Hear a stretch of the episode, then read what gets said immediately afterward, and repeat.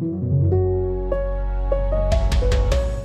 Herzlich willkommen beim FAZ-Podcast für Deutschland zum Start in diese neue Woche. Wir werfen heute einen ganz, ganz nahen Blick in die Ukraine, sprechen mit dem Militärexperten Franz Stefan Gadi und dieser Mann ist nicht irgendein Experte, der aus der Entfernung kluge Dinge erzählt, sondern er fährt immer wieder an die Front, spricht mit Feldkommandeuren und hat Infos aus wirklich erster Hand. Heute kommt er zurück und teilt seine neuesten Eindrücke exklusiv mit uns. Bin gespannt. Heute ist Montag, der 17. Juli. Ich bin Andreas Krobock. Wir starten. Schön, dass Sie dabei sind.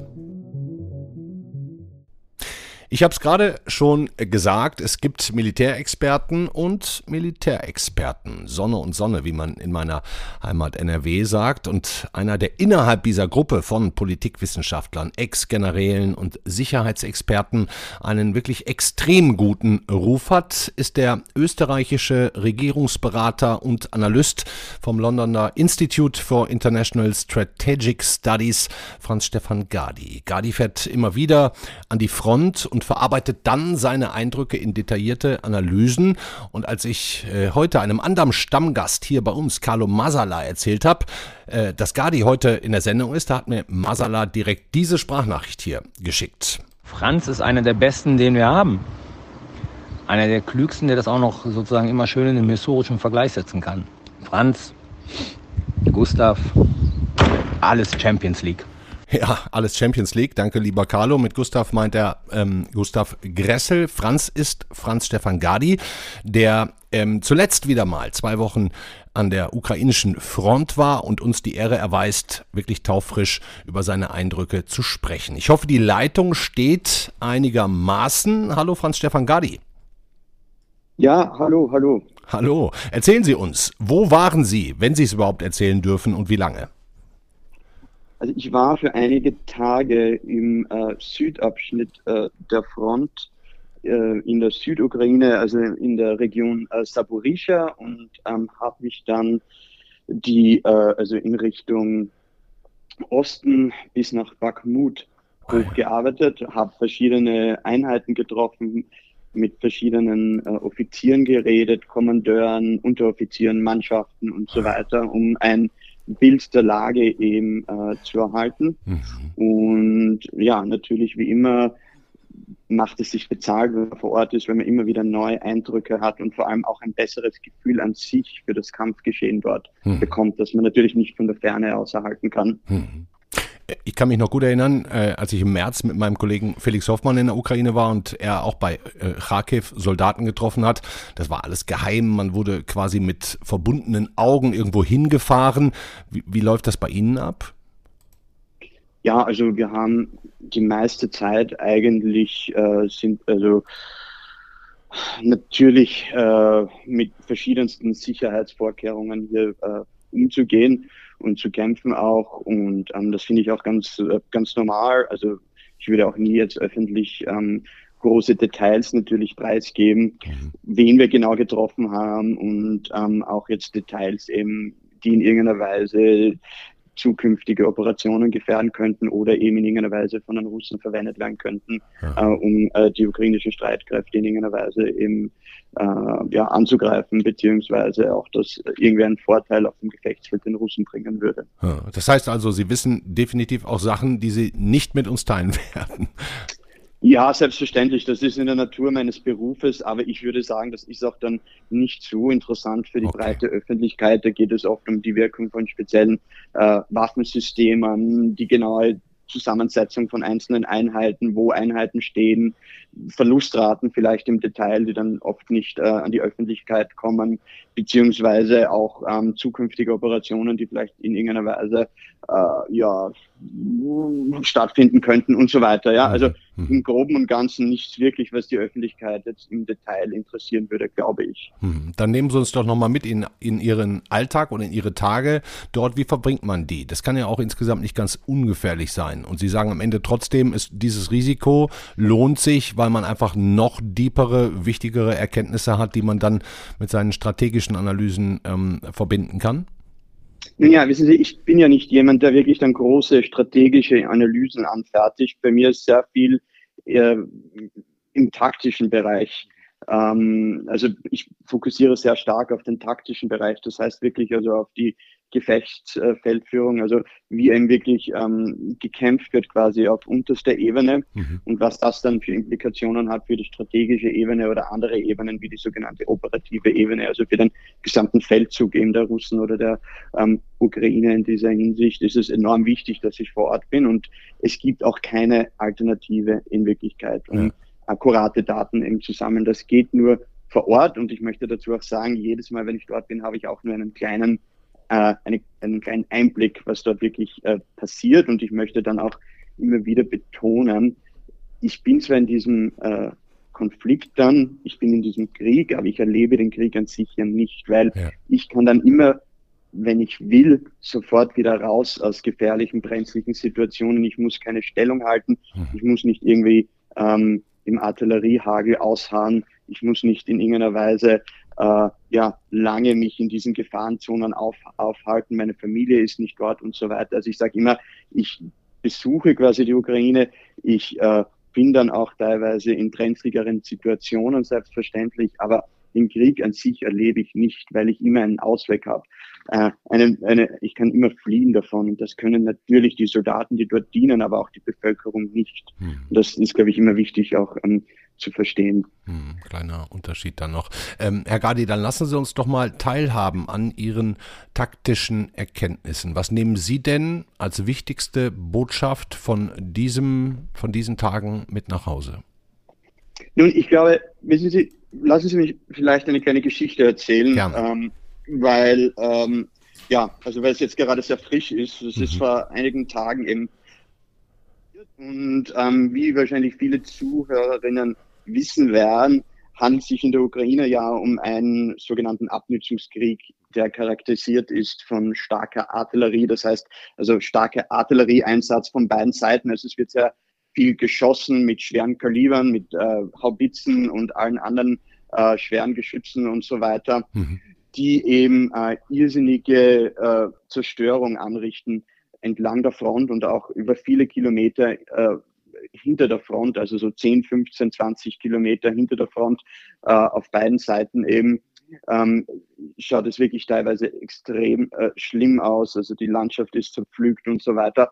Und ähm, ich war eben mit ein paar Kollegen irgendwo an einem Frontabschnitt im Süden in, in, in Saporischa und ähm, wir sind in eine Stadt hineingefahren und wie wir schon reingefahren sind, also man bekommt dann manchmal immer so ein, ein mulmiges Gefühl, habe ich auf jeden Fall ein mulmiges Gefühl bekommen. Links und rechts waren eigentlich alle Häuser, an denen wir vorbei äh, gefahren äh, sind, zerschossen, beziehungsweise es gab nirgends mehr Glas in den Fenstern. Das ist immer ein Anzeichen eben, dass also hier heftig Artillerie eingesetzt wurde und so weiter.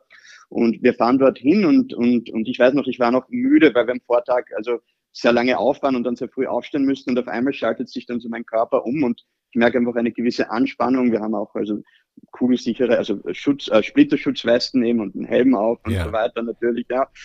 Und ähm, wir fahren dann dorthin, weil wir mit jemandem sprechen wollen, einem Offizier, der dort seinen Gefechtsstand hat. Mhm. Das Auto bleibt stehen und ähm, ich steige aus und ähm, in dem Moment, wo ich aussteige, ähm, höre ich einfach nur so ein lautes Bummen, so Bumm, Bumm, mhm. ja, ähm, mhm. links von mir. Und ähm, also nah, relativ nah.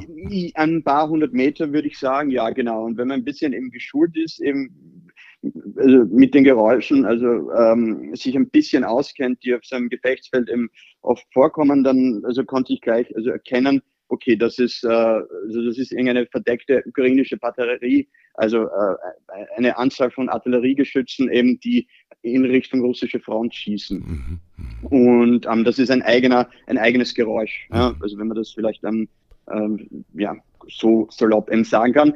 Mhm. Und ähm, in dem Moment eben, und ein Kollege hat gerade irgendwas, also mein ersten, äh, so ein, ich hatte so einen Erste-Hilfesatz dabei natürlich, ähm, und ähm, hat mir den ein bisschen gerichtet und ähm, ich dachte mir noch in dem Moment, aha, äh, seit Monaten, dass also beide Seiten extrem effizient sind, was das sogenannte Gegenbatteriefeuer betrifft. Mhm, das heißt eben, wenn die mhm, mhm. gegen Gegenbatteriefeuer, das heißt, wenn die eine Seite feuert, ähm, kann die andere Seite dann teilweise durch äh, Radars und so weiter Artillerieradarsysteme relativ schnell kalkulieren, wo dieser Schuss hergekommen ist und dann, wenn sie eine, eine, eine gute äh, Effektorkette haben, das äh, nennt sich im Englischen Killchain, also wo man eben die Sensorik gut mit ähm, ähm, einen Effektor verbindet, also einem Artilleriegeschütz, dann können die relativ schnell innerhalb von ein paar Minuten oder sogar noch schneller zurückschießen. Ja. Und mir ist nur in den Kopf geschossen in dem Moment eben gegen Batteriefeuer. Ja. Und ich rede mit meinem Kollegen immer auf Englisch,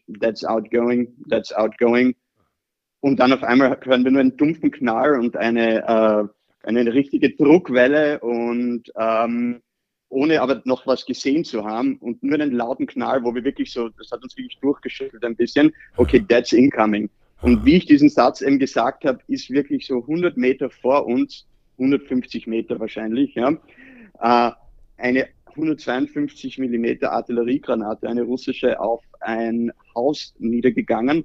Das Haus, also ein Einfamilienhaus, hat es in alle Richtungen zerrissen. Oh. Wir sind auf dem Boden, über uns ist das äh, Schrapnell drüber, der Rauch und alles. Und ah. ähm, wir sind dann so schnell wie es geht in den nächsten Keller, also in den nächsten, äh, in, in die nächste befestigte Anlage gelaufen über die Straße mit anderen ukrainischen Soldaten und haben eben dieses Gegenbatteriefeuer ausgeharrt, eben sind so lange geblieben drinnen, bis es vorbei war. Und, Wie ähm, lange hat es gedauert, ungefähr?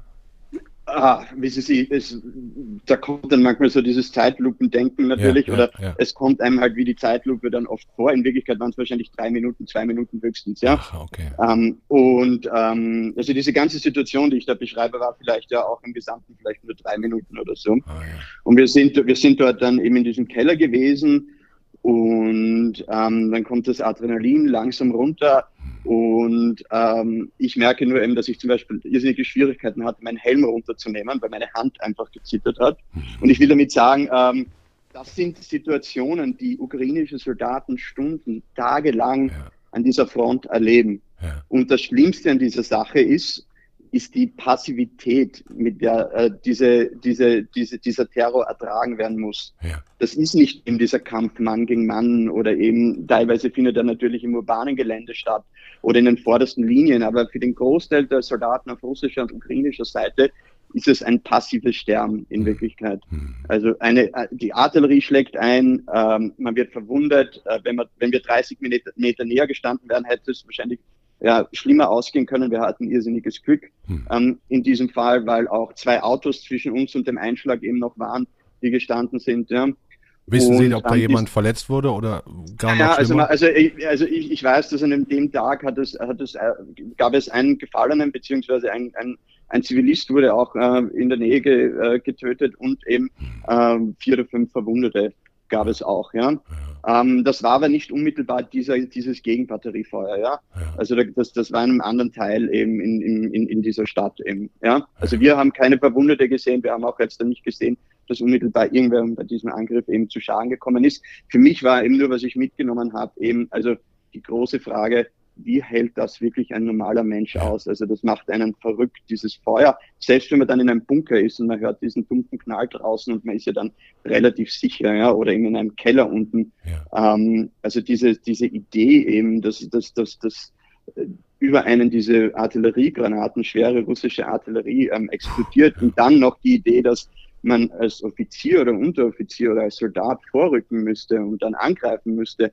wenn das rechts und links einschlägt und dann Kameraden vielleicht noch und Kameradinnen getroffen werden, muss ich echt sagen, äh, das ist eine Dimension, die ich, ähm, ich habe, das ist mittlerweile mein dritter Krieg im Irak und Afghanistan, sich nie ähm, im, im Irak oder Afghanistan erlebt habe, eben in diesem Ausmaß und auch nicht diese Passivität einfach. Wobei ein bisschen, also natürlich die IEDs, die es damals im Irak und Afghanistan gab, gibt also äh, gewisse Ähnlichkeiten, aber dennoch, also es ist eine andere, eine, eine doch eine ganz, ganz, ganz andere äh, Sache eben, wenn man diesem russischen Artilleriefeuer ausgesetzt ist. Und ich glaube, das ist das, was ich vielleicht den Hörerinnen ähm, ähm, mit, mitgeben will, eben, also dieser pure Terror, der dort im Minutentakt äh, entlang dieser Front stattfindet, diese großen Probleme, die die Ukrainer, äh, Ukrainerinnen, aber auch natürlich die Russen und Russinnen, die in diesem Krieg sind, dann über Jahre wahrscheinlich psychologisch auch mitmachen müssen. Ähm, das ist etwas, also ein Erbe dieses Krieges, äh,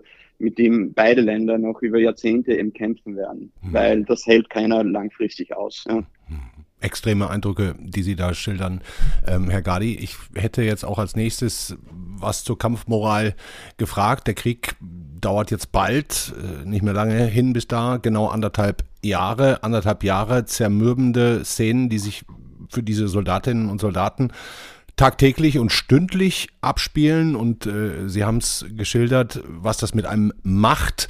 Ähm, ich ich glaube, das wird auf russischer Seite auch nicht ganz anders sein. Ne? Ähm, wie, wie, ist denn Ihr Eindruck von der Kriegsmüdigkeit, von der, von der Kampfmoral? Wie, wie kann man denn dagegen anwirken, dass die nicht irgendwann mal keine Lust mehr haben?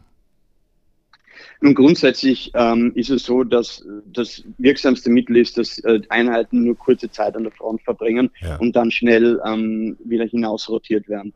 Das heißt, dass sie irgendwie in die Etappe gebracht werden und ähm, Wo, da muss ich sagen, ich habe mit Soldaten gesprochen, die haben teilweise neun Monate am Stück an der Front. Ich wollte gerade sagen, und das findet natürlich äh, nicht immer statt. Es gibt Einheiten, die rausrotieren, ähm, die sich natürlich in der Etappe sind und ähm, äh, sich, sich ähm, erholen und dann auch ähm, ja, also anderen Aktivitäten nachgehen. Hm. Aber grundsätzlich ist es so, dass auf äh, beiden Seiten eben viele Einheiten wochenlang, monatelang an der Front äh, sind. Das bedeutet jetzt nicht unmittelbar, dass die gesamte Einheit dann wirklich an der Front steht. Das möchte ich auch noch dazu sagen. Ja. Das heißt, dass ähm, vor allem auf russischer Seite ist es so, dass sie klassische ähm, sowjetische Verteidigungsdoktrin anwenden. Das heißt also, dass wenn äh, eine Brigade eben äh, jetzt äh, platziert wird auf der, auf, äh, an der Front, ist es so, dass eben zwei Bataillone, also zwei äh, Subeinheiten eben von der Brigade sind dann direkt an der Front und eine ist in der Reserve oder halt in der zweiten Linie und ja, so weiter. Ja. Das ist dann weniger intensiv eben, als dann wirklich direkt an der vorderster Front eben zu stehen. Okay. Das gleiche auf ukrainischer Seite, dass Einheiten natürlich immer hinten sind, aber es gibt auch Frontabschnitte, wo wirklich äh, die gesamte Brigade eingesetzt werden muss, weil es einfach nicht genügend äh, Leute gibt, beziehungsweise eben weil die Verluste relativ groß sind. Was die Moral äh, beider Seiten trifft, ist sie auf ukrainischer Seite extrem hoch noch. Immer noch. Das möchte ich, möchte ich, möchte ich, möchte ich unterstreichen. Ja. ja, ja. Ähm, und zwar geht das wirklich von Offizieren bis Unteroffizieren zu den Mannschaften. Auf russischer Seite, und das ist natürlich jetzt wieder die Limitation von ähm, meinen Eindrücken. Mhm. Wir können das natürlich nur über Anekdoten beziehungsweise auch über die Informationen, die ich von Ukrainern bekommen, bekomme, die sie von äh, Kriegsgefangenen unter anderem bekommen eben und dann eben über das äh, Monitoring von den sozialen Medien auf russischer Seite ja. ähm, ähm, ähm bekommen ist es so, dass, dass die Moral auf russischer Seite nach wie vor relativ niedrig ist. Aber ich will jetzt auch warnen äh, vor irgendwelchen voreiligen äh, Schlussfolgerungen daraus. Die Moral, die russische war von Anfang an niedrig. Vom 24. Februar weg war sie niedrig in den meisten Einheiten. In einigen Einheiten natürlich nicht, ja. ja. Ähm, aber grundsätzlich könnte man sagen, im Durchschnitt war sie niedriger als auf ukrainischer Seite und teilweise sehr schlecht. Ja. Das hat aber jetzt nicht großartig den Kampf Geist oder die Performance der russischen Streitkräfte beeinflusst. Ja, ja. Und jene, die jetzt darauf hoffen, auf einen Kollaps eben der russischen Frontlinie, weil äh, der Nachschub ausgeht, weil die Munition äh, ähm, ähm, geringer wird, weil eben keine Ahnung, ähm, irgendwelche Brücken im Hinterland hochfliegen und so weiter. Ich glaube, die muss ich enttäuschen. Ja. Es ist natürlich möglich, aber ich sehe im Moment jetzt da keine größeren äh, Anzeichen, dass eben die russische Front vor dem Kollabieren ist. Ja. Und ähm, ja, das ist natürlich eine große Herausforderung für die ukrainischen Streitkräfte, die gerade angreifen, ja, ja. auf breiter Front. Ja. Absolut. Ich meine, wir haben ja hier vor ein paar Wochen dauerhaft über die beginnende Gegenoffensive diskutiert. Manche ungeduldig, manche geduldiger. Inzwischen scheint ja, das bestätigen Sie gerade relativ klar zu sein, dass äh, das so einfach und schnell nicht äh, wochenweise kilometerweit vorangeht. Ähm, müssen wir uns nach Ihren Worten also tatsächlich auf eine zähe weitere lange tödliche Auseinandersetzung bis in den Winter wieder hinein einstellen? Also ich würde sagen, das ist zumindest wahrscheinlicher als ein schneller Sieg auf ukrainischer mhm. Seite. Mhm. Und ich glaube auch aus diesem Grund äh, wurde zum Beispiel die gesamte äh, Thematik bezüglich Streumunition ja. ähm, ausdiskutiert über die letzten Monate und letztendlich auch äh, geliefert, weil selbstverständlich mit zusätzlicher Munition diese Offensive weit in den Herbst gehen kann mhm. und auch wahrscheinlich gehen wird. Im Moment geht es nicht darum, kilometerweise pro Tag vorzurücken, sondern wirklich meterweise. meterweise. Es ist nach wie vor ein Krieg hauptsächlich der von der Infanterie geführt wird im Moment. Mhm. Natürlich gibt es auch Variationen. Es gibt Einsätze von mechanisierten Verbänden also Schützenpanzern und Kampfpanzern und so weiter. Aber grundsätzlich geht, reden wir hier von Zug- und Kompanieebene, also alles, was von weiß nicht, 20 bis sagen wir 250 Mann ähm, ähm, hinauf. Ja, also geht, also Operationen, die eben in dieser Größenordnung stattfinden, mit der zusätzlichen unterstützenden äh, äh, Artillerie natürlich und vielleicht ein, zwei Gefechtsfahrzeugen, wobei das auch sehr selten der Fall ist, mhm. weil diese Fahrzeuge sehr schnell ähm, angegriffen werden von entweder Kamikaze-Drohnen oder eben von der russischen Artillerie, die eben sehr gut ist ähm, und sehr, sehr, sehr, sehr schnell reagieren kann. Mhm ähm, auch wenn sie nicht immer akkurat trifft. Ja. ja. Ähm, also in der Hinsicht glaube ich schon, dass wir damit rechnen müssen, dass ähm, die ukrainische Strategie eine Abnutzungsstrategie ist in dieser Offensive. Das heißt also mit geballter Feuerkraft durch diese Verteidigungsanlagen sich langsam durchzufressen mhm. und ähm, natürlich mit der unterstützenden Infanterie und dann eine, eine, eine Schneise quasi durch diese Verteidigungsanlagen ähm, schlagen, dass früher oder später eben mechanisierte Verbände durchstoßen können und dann eben ein bisschen mehr in den Bewegungskrieg ähm, übergegangen werden kann, wo die Ukrainer, glaube ich, nach wie vor Vorteile haben gegenüber den Russen, obwohl ich immer wieder unterstreichen muss, dass auch auf ukrainischer Seite der Kampf der verbundenen Waffen, also die effektive Integration von verschiedenen Plattformen und Waffensystemen eben nur teilweise ähm, äh, also durchgeführt wird, beziehungsweise dass die Performance hier auch auf ukrainischer Seite noch, ähm, ja, noch also es, äh, es, gibt noch Luft nach oben, würde okay. man sagen, ja, glaube ich, ja.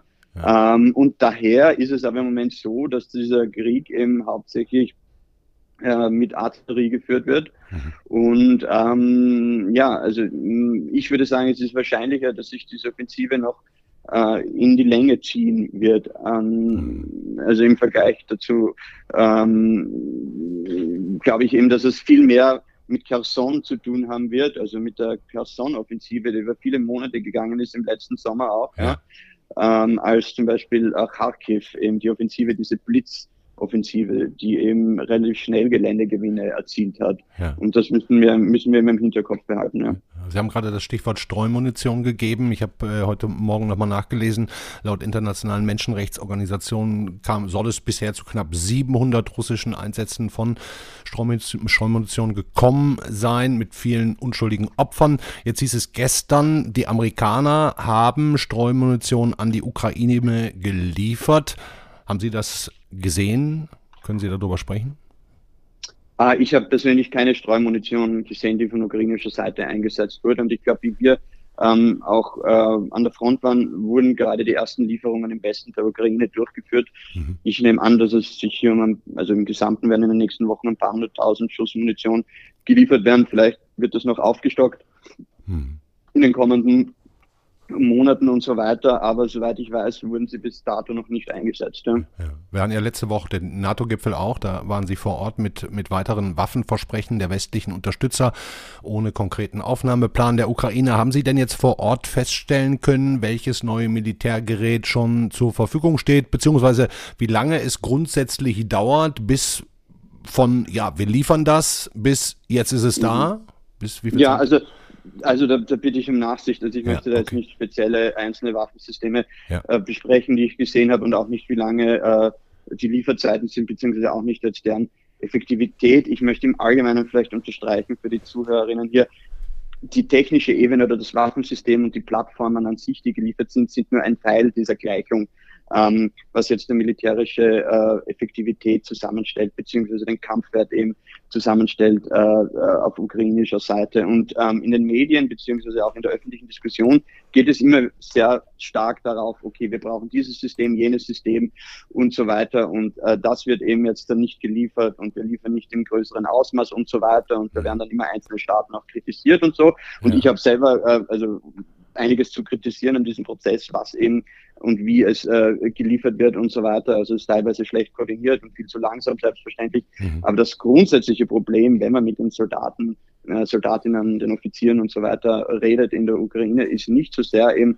dass es einen Mangel an diesen Systemen gibt. Es geht, es geht hier hauptsächlich darum eben, dass diese Systeme teilweise nicht effektiv in den Kampf integriert werden beziehungsweise eben diese Können Sie da ein Beispiel das für nennen, dass man das versteht, welche verschiedenen Systeme da sozusagen auf... Okay, ich kann Ihnen ein Beispiel eben geben, zum ja. Beispiel, also wenn man ein neues Artilleriesystem eben bekommt, ja, ja. und ähm, dann ein, äh, ja, ein Plan durch, also einen Angriffsplan Plan entwickelt, um einen eine Stelle an der Front eben anzugreifen. Ja. Da wäre es dann wichtig, dass zum Beispiel die Einheit, also die vorrückt, also die Infanteriekompanie, sagen wir, sich effektiv mit der Artilleriebatterie, also der, die Einheit, die eben die äh, Geschütze abfeuert, eben gut koordiniert und einen guten Plan ausarbeitet. Okay, also wir greifen, keine Ahnung, um 5 Uhr an. Ich möchte, dass um äh, 4.50 Uhr, äh, weiß nicht, Steilfeuer auf die russischen Stellungen äh, niedergeht und das Feuer hält dann eben an bis äh, 5 Uhr. Um 5 gehen wir quasi vor mhm. und ihr schießt dann sukzessive alle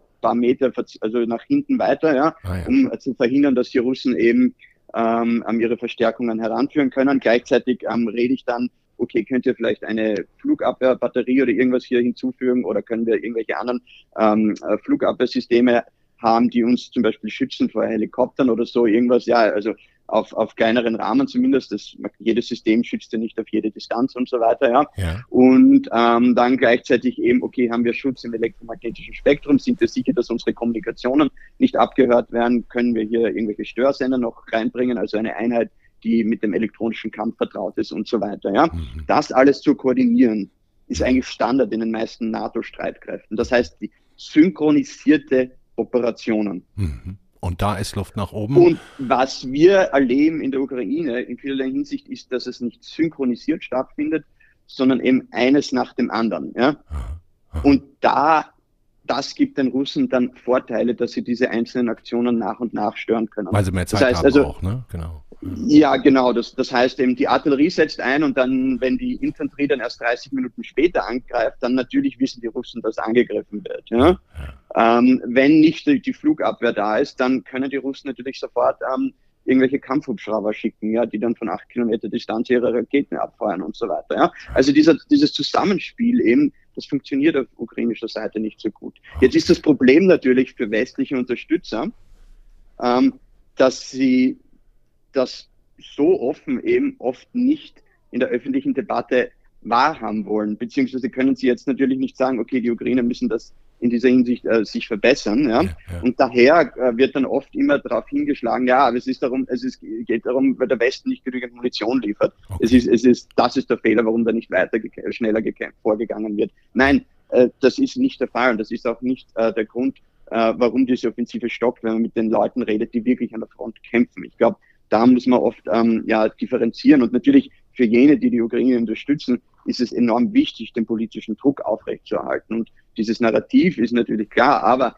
ich glaube im Allgemeinen objektiv gesehen, und das Militäranalyst kann ich nicht unterschreiben, eben diese Idee eben, ähm, dass äh, die Ukraine jetzt äh, nicht vorwärts kommt in diesem Krieg, weil wir nicht genügend Munition und Waffensysteme geliefert haben. Die Ukraine würde, hätte diese Offensive nicht gestartet, wenn sie nicht ähm, ähm, genügend Munition, Munition äh, ähm, also aufgebaut hätten, einen Munitionsstock aufgebaut hätten und nicht genügend Waffensysteme ähm, zur Verfügung gehabt hätten. Natürlich ist in einem Abnutzungskrieg ist es immer wichtig, mehr Systeme zu bekommen, ähm, mehr äh, Plattformen und so weiter, zusätzliche äh, Munition und das alles natürlich, ja.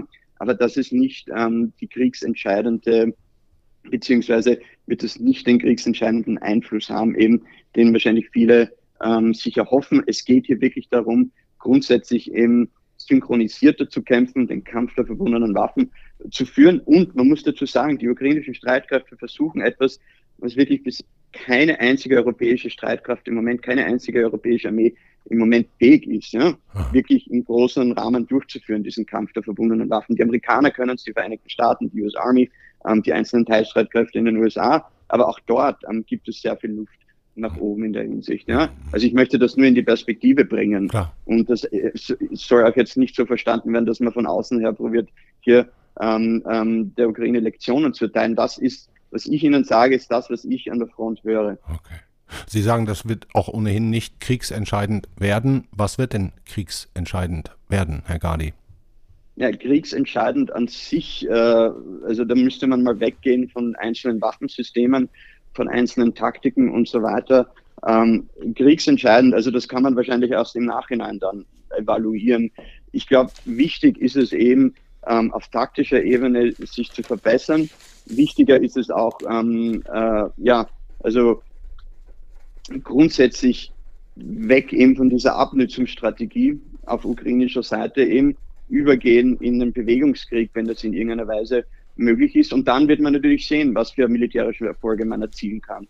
Und dann letztendlich ist es aber so eben, dass die politische Führung ihre eigenen Schlussfolgerungen von dem äh, Kampfgeschehen eben äh, machen muss, beziehungsweise ist ja jeder Krieg letztendlich äh, eine politische Aktion und ähm, kann auch nur auf politischer Ebene gestartet oder äh, beendet werden. Ja? Also das sind dann zwei verschiedene Paar Schuhe. Wenn Sie sagen, was kriegsentscheidend ist, ja, auf taktischer, militärischer Ebene sage ich eben der Kampf der verbundenen Waffen, ähm, gepaart eben mit ähm, einem kontinuierlichen Fluss eben an westlichen Waffensystemen, Munition und so weiter. Und dann natürlich auf politischer Ebene eben äh, eine, eine Erkenntnis, okay, wann ist es eben so, dass wir unsere politischen Ziele erreicht haben, beziehungsweise äh, überschneiden sich unsere politischen Ziele mit unseren militärischen Fähigkeiten. Ja.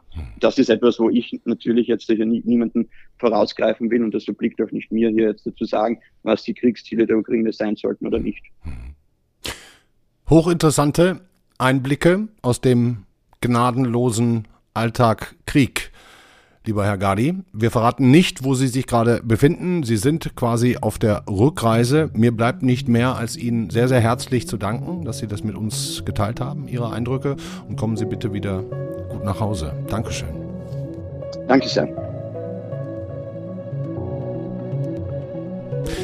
Eindrückliches Gespräch mit Franz Stefan Gadi. Ich könnte Ihnen jetzt noch erzählen, dass Russland das Getreideabkommen nicht verlängert. Das wird die diverse ärmere Länder in echte Probleme stürzen, wenn es da nicht noch ein Umdenken gibt. Alles dazu lesen Sie bitte nach auf Faznet oder auch bei uns in der Zeitung.